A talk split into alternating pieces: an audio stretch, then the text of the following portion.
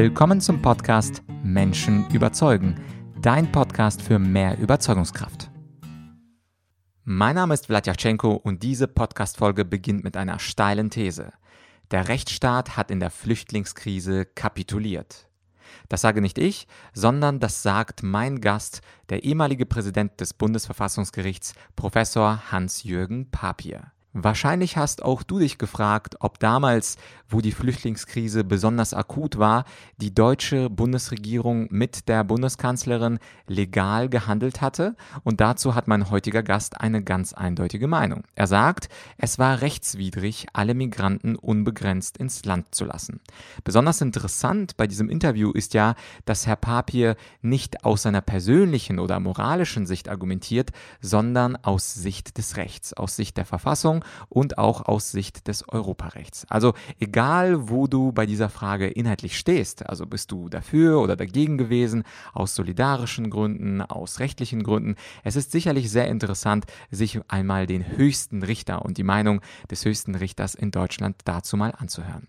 Und zwar geht es eben um die Frage, warum es rechtswidrig war, wie das Asylrecht missbraucht wurde und die Dublin III-Verordnung, wie das Herr Papier sagt, an die Wand gefahren wurde, Warum das Recht aber Vorrang vor Humanität und Solidarität haben sollte, er spricht auch über die Subjektivität der Moral, insbesondere auch in der Rolle der bunten Gesellschaft. Also dieser Zwiespalt zwischen Moral und Recht und wie Herr Papien auflöst, finde ich in diesem Interview besonders interessant. Warum Obergrenzen in der Flüchtlingskrise unzulässig sind, also rechtlich unzulässig sind. Und schließlich zum, zum Ende des Interviews, zumindest dieses ersten Teils, sprechen wir auch darüber, wie Kinder und Schüler dauerhaft gegen geltendes Recht heutzutage verstoßen. Also alles in allem eine sehr spannende, heiße Folge, aber noch einmal der Bundesverfassungsrichter, er weiß, wovon er spricht und insofern würde ich einfach mal seinen Argumenten lauschen. Man muss ja nicht in allen Punkten folgen, aber in allen Punkten verstehen, das wäre mir an dieser Stelle besonders wichtig. Bevor es losgeht, vielleicht noch ein letzter Hinweis. Dieses Interview haben wir vor der Corona-Krise aufgezeichnet. Natürlich hätte ich Herrn Papier auch etwas über den Rechtsstaat und die Corona-Krise gefragt. Also falls du dich fragst, warum fragt das der Vlad nicht? Der sollte das doch fragen. Liegt schließlich daran, dass wir dieses Interview vor der Corona-Zeit aufgenommen haben. So viel also zum Vorwort und jetzt viel Spaß beim Teil 1 des Interviews mit dem ehemaligen Bundesverfassungsrichter und Präsidenten des Bundesverfassungsgerichts, Professor Dr. Hans-Jürgen Papier. Herzlich willkommen bei Menschen überzeugen. Heute bin ich zu Gast bei einem ehemaligen Präsidenten des Bundesverfassungsgerichts, Professor Dr. Dr. HC Hans-Jürgen Papier. Herr Papier, vielen Dank, dass ich hier sein darf. Herr Papier, Sie hatten ja vor kurzem äh, das Buch Die Warnung, wie der Rechtsstaat ausgehöhlt wird. Sie hatten das Buch vor kurzem veröffentlicht und in diesem Buch haben Sie äh, geschrieben, dass ein Anlass für das Buch die Flüchtlingskrise war in Deutschland. Und unter anderem schreiben Sie, dass der deutsche Rechtsstaat kapituliert hat in der Flüchtlingskrise. Könnten Sie das uns vielleicht ein bisschen erläutern? Ja, für den Rechtsstaat ist ja bedeutsam, dass geltendes Recht, sei es nun deutsches Recht, sei es europäisches Recht, auch wirksam umgesetzt wird, beachtet wird. Äh, zum Rechtsstaat gehört die Herrschaft des Rechts, seine Durchsetzbarkeit durch den Staat. Der Staat hat ein Gewaltmonopol und diesen Aspekt habe ich in der Flüchtlingskrise jedenfalls zu einem gewissen Teil für nicht hinreichend durchgesetzt erachtet. Ich habe ja ähm, schon damals gesagt, dass ähm, im Bereich der Asyl- und Migrationspolitik eigentlich über Jahre eine Diskrepanz entstanden ist zwischen dem, was geltendes Recht besagt, was geltendes Recht gebietet oder verbietet, auf der einen Seite, und dem, was Wirklichkeit ist, was in der Realität geschieht. Und das hat mich in der Tat veranlasst äh, zu der Aussage, dass jedenfalls auf diesem Gebiet der Rechtsstaat, speziell die Herrschaft und Durchsetzung geltenden Rechts, in gewisser Weise notleidend geworden ist. Und deshalb der etwas vielleicht saloppe Ausdruck äh, von der ja, Kapitulation, nicht? aber das ist, ähm, sagen wir mal, in der Tat überzeichnet. Ich habe es auch immer vermieden, von einer Herrschaft des Unrechts zu sprechen. Das ging mir in der Tat viel zu weit. Denn das würde ja bedeuten, dass der Staat bewusst und gezielt geltendes Recht missachtet, nicht? um etwa eine, eine, eine Art Willkürherrschaft aufzuziehen oder zu errichten. Das ist natürlich hier nicht der Fall. Nicht? Es ist äh, vielmehr eine, ein, eine, eine, ein Überhang an ja, politischen Opportunitätserwägungen, Zweckmäßigkeitserwägungen äh, gewesen, nicht der dazu führte, dass man geltendes Recht, ich sagte schon, deutsches Recht, aber eben vor allen Dingen auch europäisches Recht nicht hinreichend umgesetzt hat. Das gilt natürlich nicht nur für Deutschland, sondern es gilt auch für die anderen Staaten der Europäischen Union. Mhm. Und ich habe eine interessante Stelle in Ihrem Buch, Die Warnung, gesehen und ich darf mal kurz äh, zitieren. Da schreiben Sie etwas, da schreiben Sie, auch wenn Teile der Gesellschaft das als inhuman werten, es war rechtlich nicht in Ordnung, in einem bestimmten Zeitraum alle Migranten unbegrenzt einreisen zu lassen, eine Verletzung des deutschen Asylrechts wie auch der europäischen Dublin-III-Verordnung. Und ich finde die Formulierung sehr interessant. Sie schreiben, es war rechtlich nicht in Ordnung. Würden Sie so weit gehen und zu sagen, dass es rechtswidrig war? Oder war das rechtlich nicht in Ordnung? Ja, das bedeutet rechtswidrig, ja. bedeutet rechtlich nicht in Ordnung. Nicht? Mhm. Ähm, man hat äh, vielfach gemeint, auch in der Öffentlichkeit, ähm, wir müssten aus moralischen, ethischen Gründen, ja eben auch aus politischen Gründen ähm, so verfahren wie geschehen, dass man im Grunde es hinnahm oder duldete von Seiten der Politik und der Administration, dass jeder Mann, der die deutschen Grenzen erreichte, allein mit dem Hinweis, er werde einen Asylantrag stellen, ähm, ein Einreiserecht, aber vor allen Dingen auch ein faktisch ein Aufenthaltsrecht von bisweilen unbegrenzter Dauer erhielt. Und das ist ja nicht der Sinn des Asylrechts. Ich bin ein großer Anhänger des Asylrechts. Aber das Asylrecht darf nicht ähm, entwertet werden, objektiv missbraucht werden für ein Recht der unbegrenzten Zuwanderung. Nicht? Man müssen deutlich unterscheiden zwischen der Arbeitsmigration, die wir dringend benötigen in Deutschland. Ist ja nun endlich in einem Zuwanderungsgesetz geregelt, das vor einiger Zeit in Kraft getreten ist und ich hoffe, dass es etwas Sinnvolles bewirkt. Wir brauchen eine Arbeitsmigration, ganz ohne Zweifel, in Deutschland.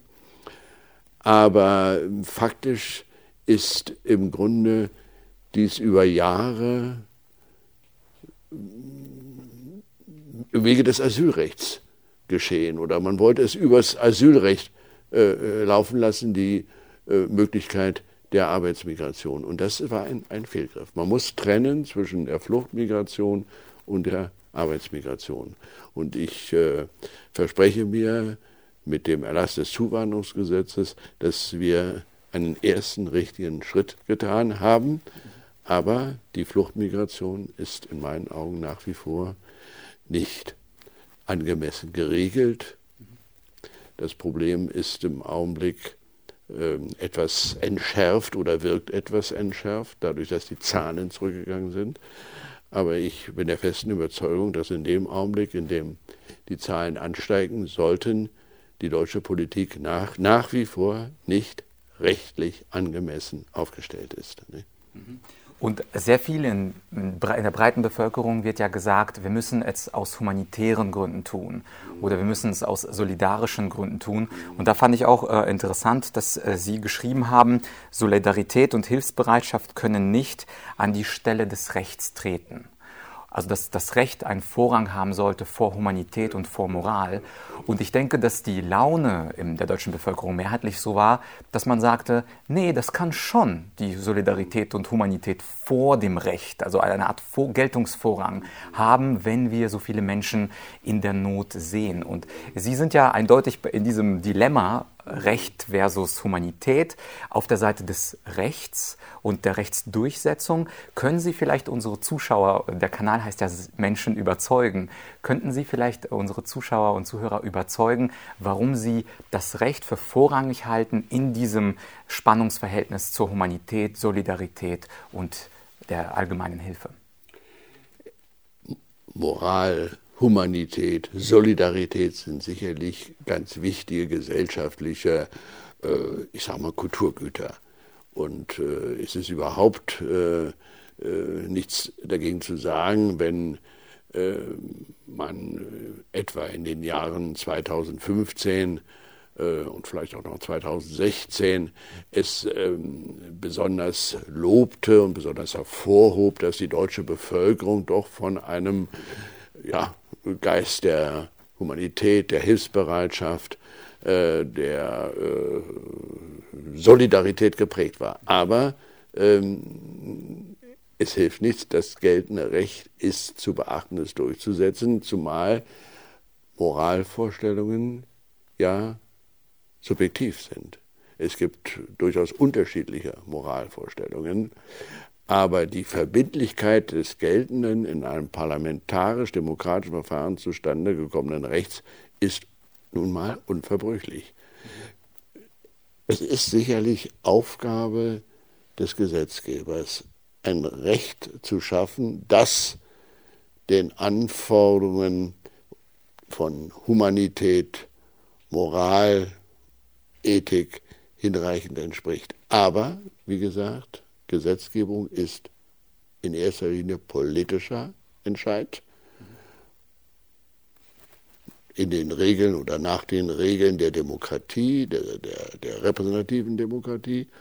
Und wenn man das einfach überstülpt oder übergeht mit der Vorstellung der persönlichen Moral, dann meine ich, ist der Rechtsstaat gefährdet. Nicht? Denn es gibt keine allgemeingültige Moral. Mhm. Es gibt keine allgemeingültige ethische Vorstellung. Mhm. Und ich bin ein großer Anhänger der Idee, dass diese plurale Gesellschaft, diese, ähm, ich könnte auch sagen, bunte Gesellschaft inzwischen, das ist jetzt nicht abwertend gemeint, sondern einfach auch anerkennend gedacht, dass diese Gesellschaft ja nicht mehr zusammengehalten wird durch eine gemeinsame Moral, durch eine gemeinsame Ethik, durch eine gemeinsame Religion, durch eine gemeinsame Kultur, durch gemeinsame Kult Tradition. Nein, die wird heute nur noch, finde ich, oder kann nur noch zusammengehalten werden durch die Anerkennung der Herrschaft von Verfassung und Recht. Interessanterweise war das ja gerade äh, die Bundeskanzlerin, die von der humanitären Ausnahmesituation gesprochen hat. Das war ja die Rechtfertigung. Wir schaffen das, das ist eine humanitäre Ausnahmesituation. Finden Sie das problematisch, dass gerade die Bundeskanzlerin, also die politisch am höchsten stehende Person, dieses Spannungsverhältnis gegen den Rechtsstaat ausführt und für diese empfundene, vielleicht auch ehrlich empfundene mehrheitliche Moralität und Humanität. Es war ja nicht so, dass irgendjemand von der Straße gesagt hat, lass uns mal die Flüchtlinge reinholen, sondern es war ja politisch die höchste Instanz, die dann in die Ministerien und die dann in die Exekutive hineinkam. Ist das nicht ein wenig problematisch? Also man muss ja zwei Dinge unterscheiden.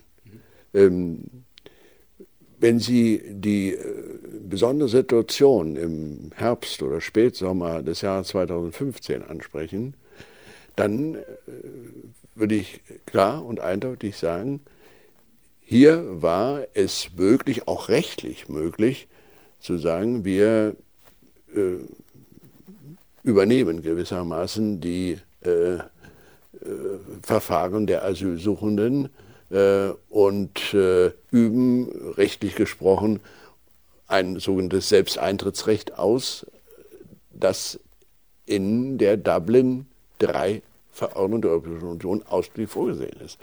Diese Verordnung, das ist ja geltendes Recht, ist ja ein geltendes europäisches Gesetz.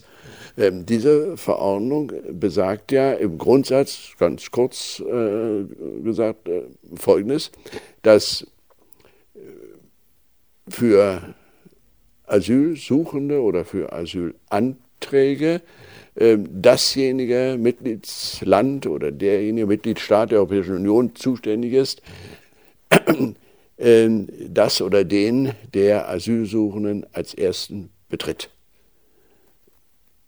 Und man will auf diese Weise eine sogenannte Binnenmigration äh, verhindern oder etwas salopper ausgedrückt, man will verhindern, dass Asylbewerber sich gewissermaßen ihr Asylland nach eigener Wahl aussuchen, ne? ähm, sondern es soll zwingend, grundsätzlich zwingend dasjenige Land zuständig sein, das, wie gesagt, als, Sie können sagen, als Erstzutrittsland ne, zu qualifizieren ist im Gebiet der Europäischen Union.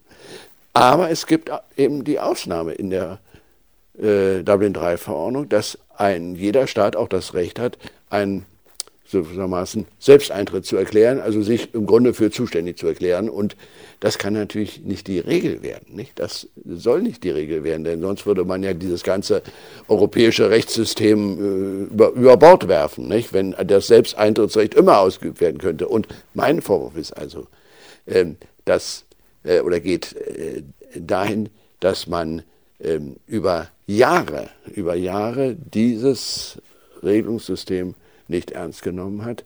Mein Vorwurf ist nicht äh, dahin, geht nicht dahingehend, dass man in einer besonderen Notsituation dieses Selbsteintrittsrecht ausgeübt hat. Ja? Also man muss unterscheiden, ähm, dass man selbstverständlich aus äh, verschiedenen Gründen in der damaligen Notsituation, also Tausende von Menschen, sich auf den Weg gemacht hatten, nicht? dass man sagt, gut, also wir vereinbaren, wir sprechen mit Ungarn und mit Österreich das ab, Deutschland übernimmt, sage ich mal, diese Asylverfahren, erklärt den Selbsteintritt, aber das ist eben letztlich über Jahre dann zur Regel geworden, nicht? oder nicht, jedenfalls nicht hinreichend durchgesetzt worden. Nicht? Und das ist mein Vorwurf. Nicht? Und eine andere, einen anderen Vorwurf, den Sie in Ihrem Buch machen, äh, betrifft ja zum Beispiel die Obergrenzen. Die SPD und CDU haben sich ja auf eine Obergrenze geeinigt im Koalitionsvertrag 2018. Äh, und äh, Sie schreiben im Buch interessanterweise, und das wissen ja die meisten Menschen nicht, dass diese Obergrenzen eigentlich nicht zulässig sind in dem deutschen Asylrecht. Könnten Sie unseren Zuhörern kurz erklären, warum Obergrenzen eigentlich nicht vorgesehen sind? Also wenn, wenn Rechtsansprüche bestehen, nicht, dann bestehen sie. Und dann äh, kann man nicht sagen, also die Zahl 100.000 nicht, oder 200.000 ist jetzt überschritten, jetzt können wir deinen Rechtsanspruch nicht mehr anerkennen.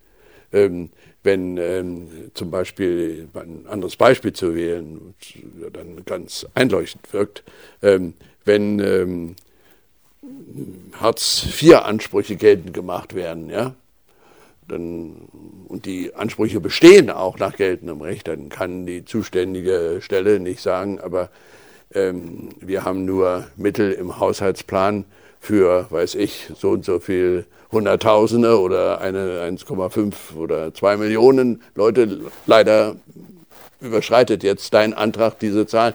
Wir müssen ihn zurückweisen. Das, das leuchtet ja ein. Nicht? Also das gibt es nicht. Nur das Problem stellt sich eben gar nicht. Äh, oder hätte sich gar nicht gestellt mit der Obergrenze, wenn man äh, geltendes Recht beachtet hätte.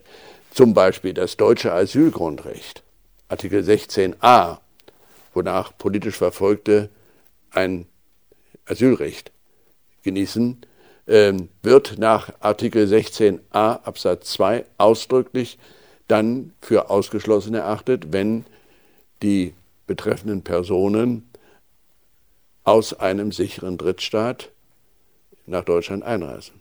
Das steht ausdrücklich drin im Artikel 16a Absatz 2.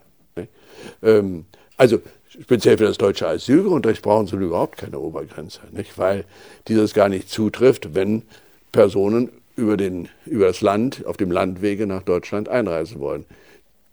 Sie können sich nach Artikel 16a Absatz 2 des Grundgesetzes gar nicht auf das Asylgrundrecht berufen. Deshalb ist die Diskussion einer Obergrenze äh, in Bezug auf das deutsche Asylgrundrecht völlig sinnlos gewesen. Ja.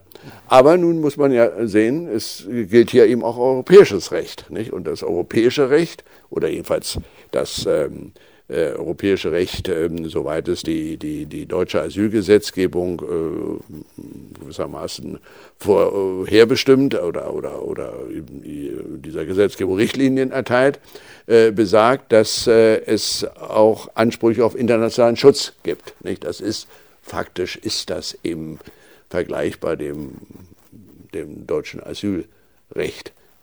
Nur europarechtlich gesprochen ähm, sagt man, es ist ein Anspruch auf internationalen Schutz, ne, ähm, der den Flüchtlingen zu gewähren ist. Und für diesen Anspruch, wenn er denn besteht, kann es auch keine Obergrenzen geben. Nicht? Das, äh, mein Beispiel zu den Hartz-IV-Ansprüchen macht das ja deutlich. Nicht? Wenn Rechtsansprüche bestehen, sind sie zu erfüllen und da kann ich nicht mit Obergrenzen arbeiten. Ähm, aber auch hier gilt natürlich die Einschränkung fürs für den europarechtlich fundierten, begründeten Anspruch auf internationalen Schutz oder auch auf subsidiären Schutz. Nicht? Das ist noch eine zweite Unterart der Schutzgewährung, ähm, insbesondere für Bürgerkriegsflüchtlinge und, und Kriegsopferflüchtlinge ähm, ist der subsidiäre Schutz vorgesehen. Das wirkt jetzt sehr kompliziert, aber ist nun mal halt die europarechtliche oder die deutsche Rechtslage. Ne? Und ähm, für diese Ansprüche kommt eben nun der Gedanke von Dublin III zum Zuge, auf den ich vorhin hingewiesen hatte, dass nämlich Deutschland im Regelfall gar nicht zuständig ist, ne?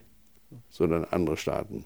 Ähm, und man hat eben lange Zeit, das habe ich auch immer wieder gesagt, lange Zeit diese Dublin III-Verordnung bewusst und sehenden Auges an die Wand gefahren. Mhm.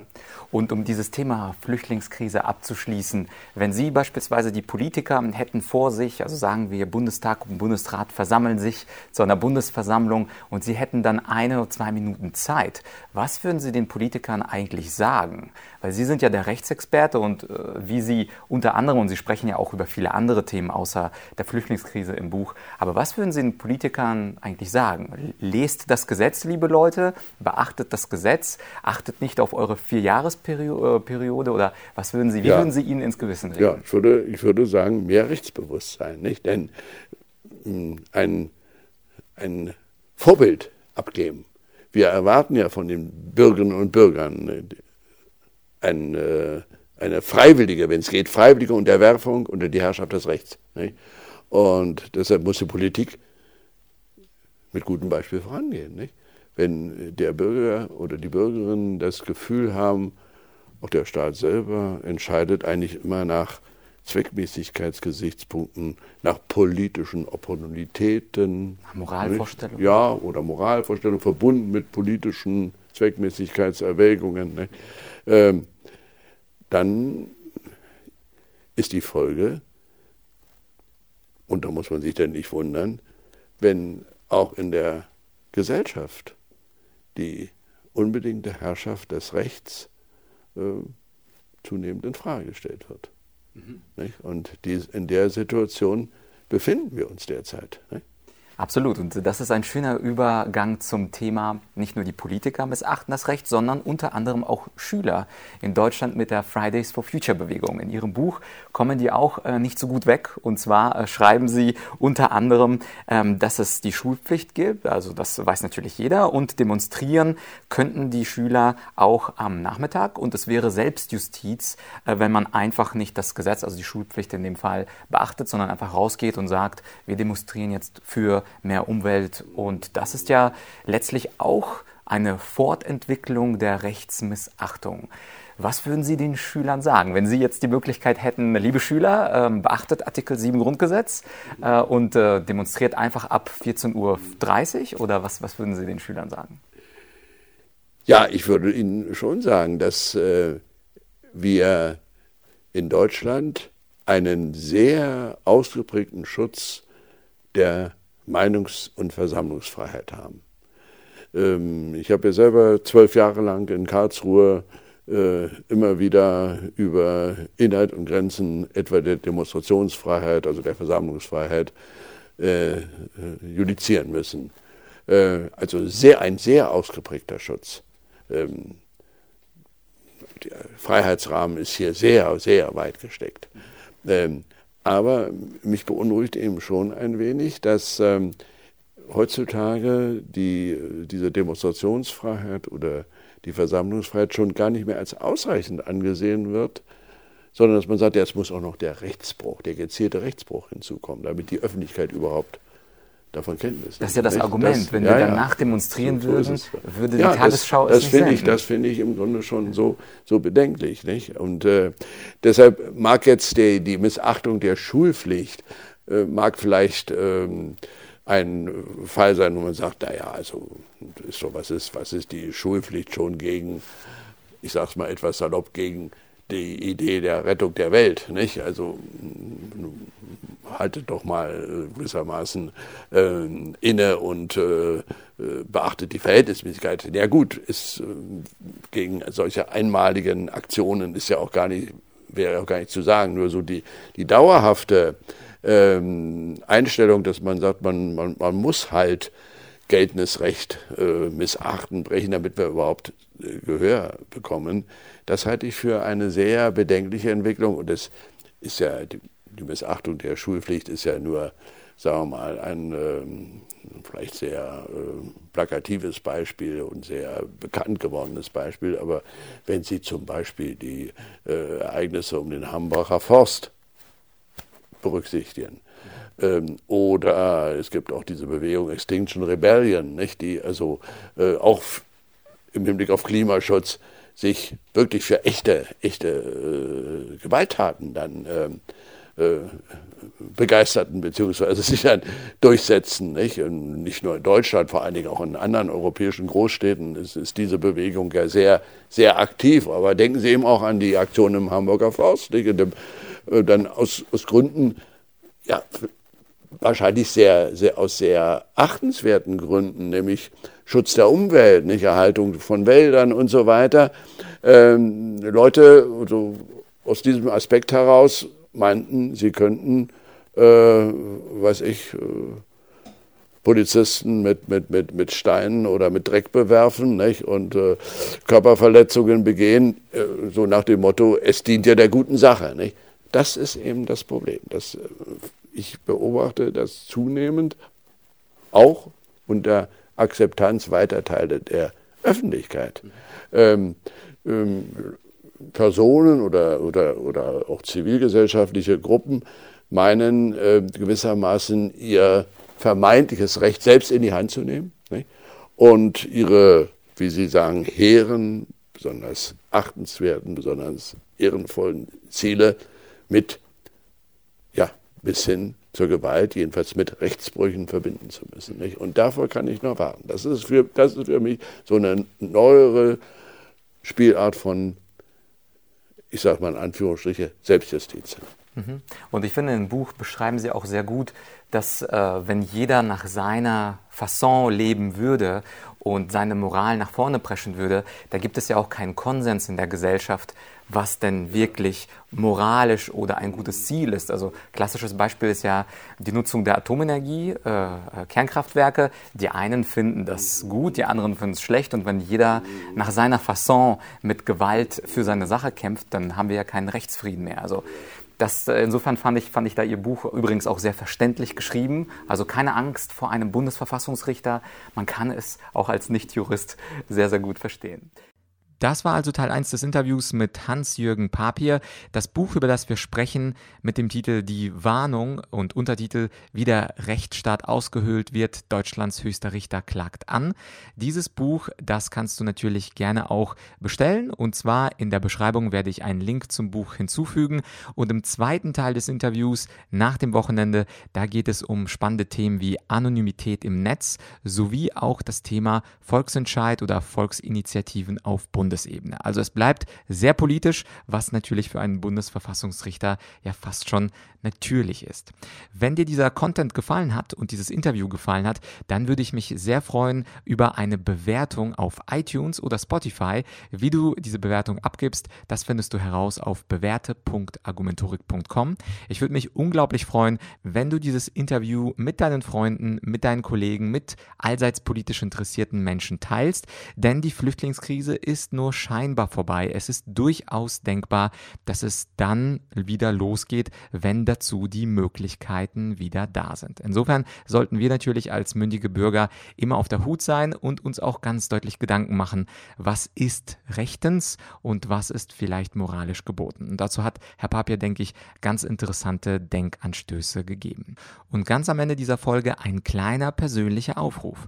Teile doch gerne deine Gedanken zu diesem Interview mit Professor Hans-Jürgen Papier mit mir. Und zwar schreibe mir eine E-Mail an podcast.argumentorik.com, denn natürlich ist es schön, Podcasts zu hören, aber es ist eine besondere Herausforderung, dazu auch selber Stellung zu nehmen. Und vielleicht hast du dazu ja nicht nur eine Meinung, sondern möchtest mich auch ein wenig von deiner Meinung überzeugen. Ich bin gespannt, was du mir schreibst. Die E-Mail ist wie gesagt podcast.argumentorik.com. Das ist natürlich auch nochmal in der Beschreibung verlinkt. Und an dieser Stelle danke, dass du soweit zugehört hast. Abonniere unbedingt den Podcast, falls du es noch nicht getan hast, denn nach dem Wochenende kommt natürlich Teil 2 mit Hans-Jürgen Papier. Für heute war es das. Bis bald, dein Vlad.